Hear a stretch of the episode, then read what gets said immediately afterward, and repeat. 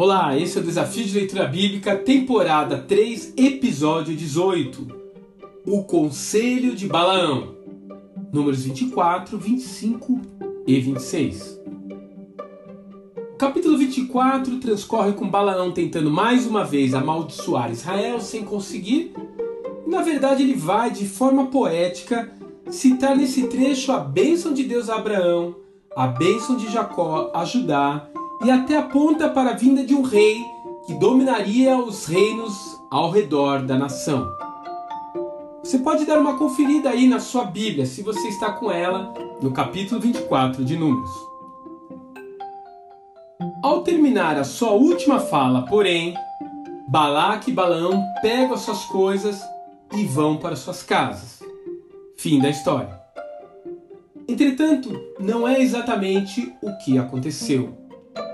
O desfecho do episódio é que Balaão, vendo que não poderia suplantar a proteção de Avé sobre seu povo, aconselha Balaque a tirar Israel debaixo da mão protetora do Eterno, usando mulheres sedutoras que os induzissem a romper a sua aliança com Deus e se tornarem vulneráveis de volta. Essa explicação só é de fato compreendida à luz do capítulo 31 de Números e também analisando a epístola de Judas e a carta à igreja de Pérgamo, escrita no Apocalipse. Mas o princípio que é demonstrado aqui é que temos um lugar de proteção absoluta da parte de Deus, como está descrito no famoso Salmo 91. Porém, é possível sairmos deste lugar voluntariamente quando nos deixamos atrair pelo mal. O inimigo de nossas almas não pode nos tocar enquanto estamos caminhando junto ao Pai, mas ele não desistirá de colocar ciladas para nos fazer sair da rota. Usando uma analogia moderna para você entender, Deus é o nosso antivírus e firewall neste mundo.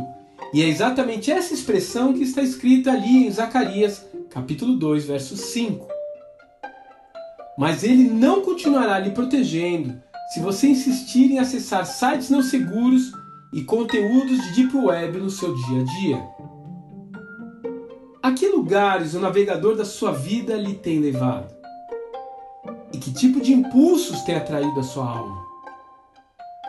Faça uma autoanálise em sua vida e não siga o conselho de Balaão, porque ele vai acabar cavando a sua cova se você parar para lhe dar ouvidos. Deus te abençoe e até amanhã.